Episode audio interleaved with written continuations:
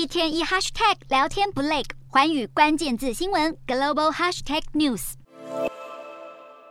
自从缅甸军方推翻了民选政府后，暴力事件频传，这回更将攻击行动带到了校园里，造成至少六名儿童死亡，十七名儿童受伤。根据缅甸媒体的报道，好几架缅甸军方直升机在十六号对中部石阶省一座佛寺内的学校开火，有些学童当场被击毙，其他人则是在军队进入到村庄后遭到射杀。但是缅甸军方却表示，开火。我是因为叛军利用了佛寺作为据点来攻击军政府部队，但是当地居民表示这场攻击毫无预兆，因为近期是没有发生任何的冲突，军政府强攻学校让人措手不及。